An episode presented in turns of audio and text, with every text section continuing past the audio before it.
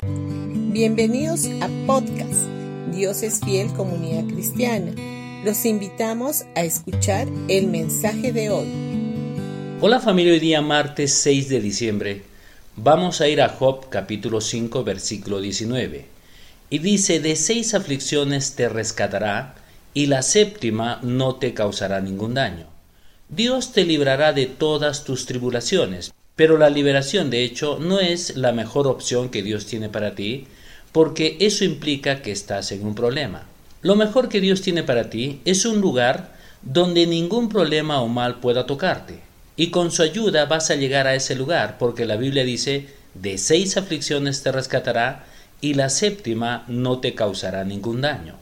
En el Salmo 34, versículo 19 dice, muchas son las aflicciones del justo, pero de todas ellas le librará el Señor.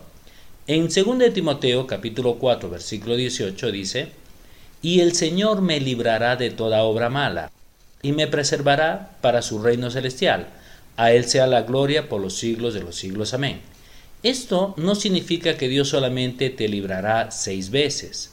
Esto significa que debes mantenerte creyendo las promesas de Dios por protección y después de algún tiempo llegarás a un lugar donde el mal no pueda tocarte.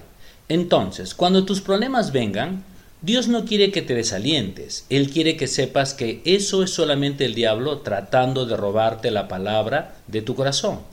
El diablo está temeroso de que la palabra de Dios permanezca en tu corazón, porque él sabe que ella te guiará a ese lugar donde el mal no puede tocarte. Esto es el por qué él viene inmediatamente a robar la palabra de Dios de tu corazón. Él hará esto diciendo, mira, tu hijo está enfermo, ¿dónde está Dios? No debes responder diciendo, bueno, supongo que esto no funciona para mí, o quizás las promesas de Dios de liberación no son para mi familia. No, tú debes continuar permaneciendo firme en las promesas de Dios. Entonces puedes decir, el Señor librará a mis hijos y a mi familia de todo mal.